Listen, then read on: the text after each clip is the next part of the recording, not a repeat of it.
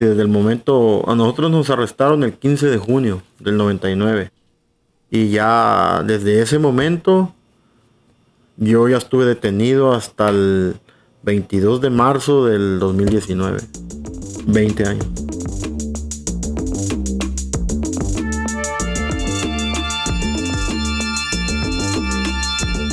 Hola, bienvenidos a Manos Arriba.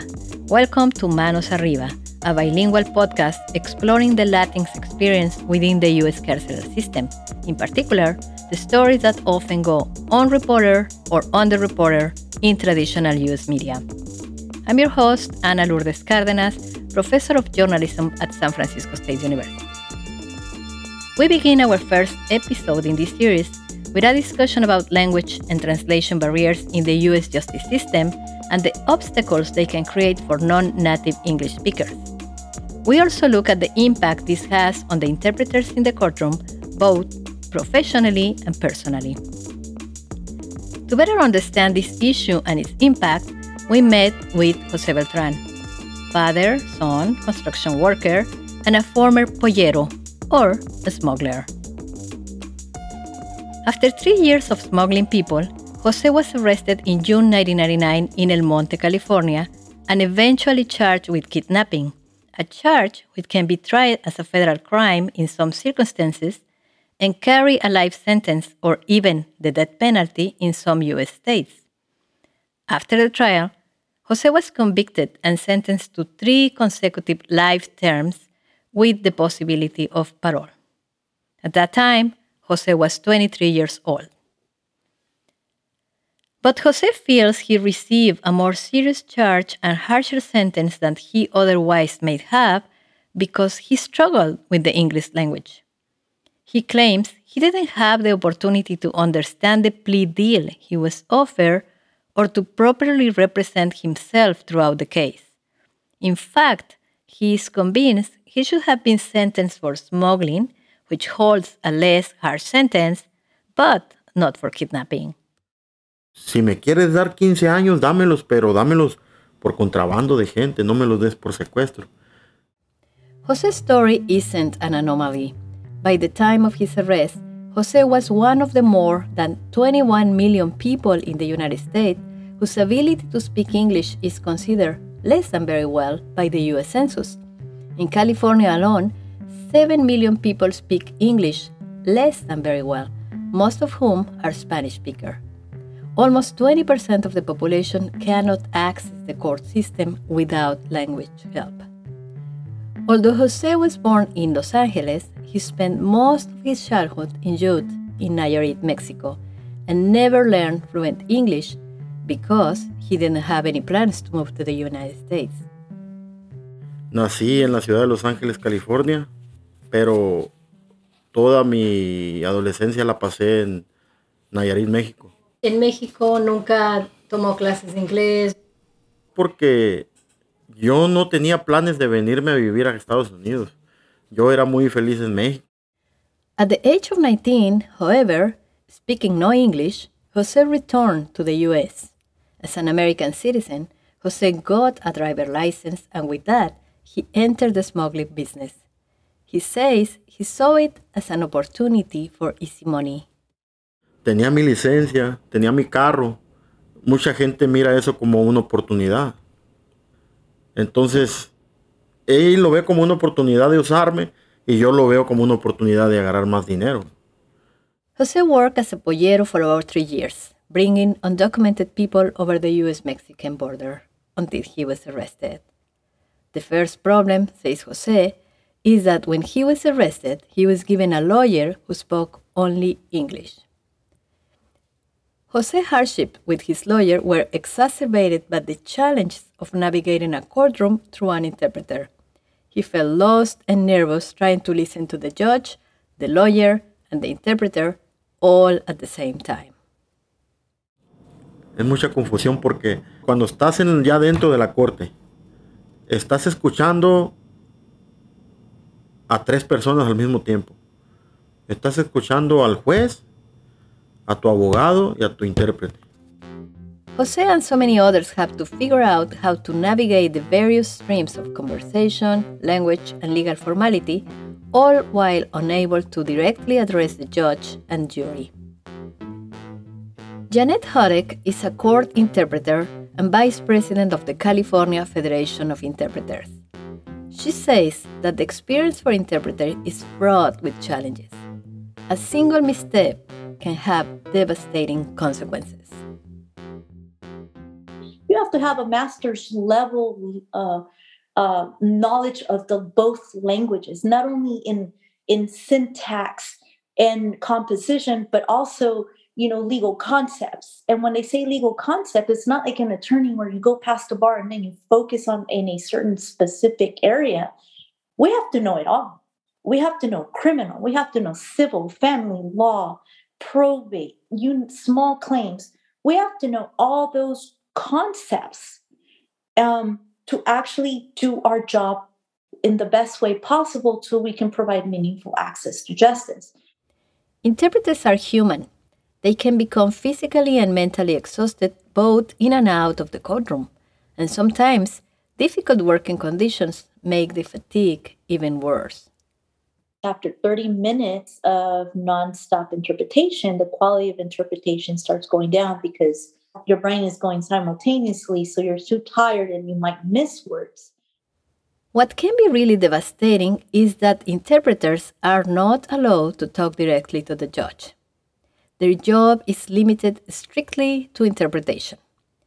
But what if they see that the defendant isn't understanding the judicial proceeding, that a client is actively misunderstanding and could perhaps make a decision based on a completely wrong inference? Why can interpreters take the very simple step of bringing this up to the judge before the clients are inadvertently harmed? It says in our ethics that we cannot add, omit, or change meaning. Okay?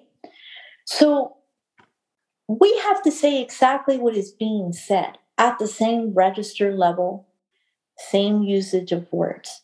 There is no explaining from the interpreter anything. This formulaic expectation can make a lot of interpreters feel powerless and it is based on a very limited definition of what language interpretation is and how it's communicated. Janet argues that the profession should be redefined. The only thing that we have is probably be friends with the public defender and say your client's not getting it. I honestly think that we need to go back to the table and redefine what the profession of the interpreter should be and how it should be about because that will actually solve a lot of the disconnect or the problems, failures that the judicial house, uh, judicial system has when it comes to the concept of language for meaningful access to justice. Interpreters are not just interpreters; we're really two heart advocates because we're that voice of those people that are not heard. The challenge of language access doesn't end in the courtroom. Across five different prisons, Jose deals with both formal and informal guidelines in jail that were only written in English. La prisión te da un folleto cuando llegas a cada prisión. Y ahí están las reglas de la prisión. Poor language access also has real consequences for incarcerated people. Participation in educational, treatment, and pre release programs in prison is one of the main factors considered during parole hearings for early release. Jose explains that not speaking English and not having a high school diploma can impact their possibilities of getting a paid job and making money in the prison industry programs. The GED program is not offered in Spanish. En prisión, cuando hablas inglés y especialmente cuando tienes, por ejemplo, tu GED, ya tu high school terminada, tienes más oportunidades de trabajar, de estudiar. Jose also describes how prison activities like educational programs depend on informal systems where bilingual prison staff and other incarcerated people volunteer or are called on to translate. He recalls a program he was interested in that was only in English. He took it, but always relied on someone to translate it for him. a veces había grupos que a mí me interesaban, pero solamente estaban en, en, en inglés. Megan Ballard is a scholar in the University of California, Irvine. She studies language access in the criminal justice system and compliance with Title VI of the Civil Rights Act of 1964, which prevents discrimination based on race, color, national origin, and language. Title VI comes from the Civil Rights Act of 1964. And what it essentially says is any federally funded institution cannot discriminate based on race, color, or national origin. Well, over time, the courts have interpreted national origin discrimination to mean you can't discriminate against somebody based on the language they speak. And in practice, what that means is that you can't prevent somebody from accessing the services of an organization that receives federal money from receiving those services in a language that they can understand.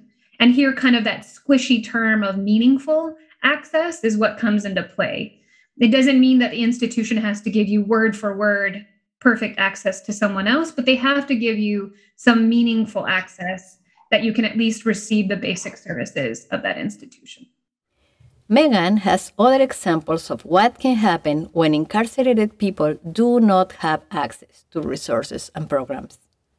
We often don't think about language access in prison. It was actually a case that was just settled in Virginia of a man who was held in solitary confinement for 13 years because in order to get out of solitary confinement, he had to complete a prison program. And that prison program was only offered in English. So he couldn't meaningfully complete the program. So he stayed in solitary confinement for years beyond what was he should have been. And there's a ton of research about the mental deterioration that happens and physical deterioration that happens for folks that are in solitary confinement. And really, it seemed like the only reason why he was there for that long was because of a language barrier. Often in prisons, just like in schools, lack of resources can lead to a mislabeling of individuals, which can cause more harm based on the associations tied to those labels. So when we think about, you know, good behavior, um, and you go before a parole board, well, if you're being seen as kind of the troublemaker who doesn't want to go to the education classes, and that's all they see on paper, but in reality, what's happening is I don't understand anything that's happening in these classes. I feel pretty stupid, my self esteem is low, or I'm just not interested because I don't understand. And so not only do you now have on your record that you don't want to go to educational courses, now you're being labeled as a troublemaker because you're acting out because you don't understand what's happening. But Megan explains that if people believe they are not being provided language access, they can file a Title VI complaint with the U.S. Department of Justice Civil Rights Division. She also says that, in spite of the challenges of the judicial system in terms of language access, there are some successful stories. The California courts um, are, a really good example of this. I think in the last five or so years, uh, they've they've put together a really comprehensive language access program um, that includes plans, policies. They have uh, open um, forums for community members to listen to all of the things that they are doing with regards to language accessibility. Um, and, and I think I think they would tell you there's still a lot more work to do, and it's certainly not perfect. Ultimately, Megan says that language accessibility needs to be framed differently. We shouldn't think of it as an encumbrance, but an opportunity. I think at the end of the day, the biggest thing is kind of reorienting our attitude towards language accessibility and what it actually means and seeing it as a positive and benefit to society rather than a burden or something that has to be done to be in compliance. Jose is free now, and he says that to be more fair, the system should be more understandable for non English speakers. He says he's not asking for lesser sentence or special treatment, but for a more humanitarian attitude toward people who cannot understand a word of English. Yo creo que tendrían que ser un poco más pacientes, darles un poco más de orientación.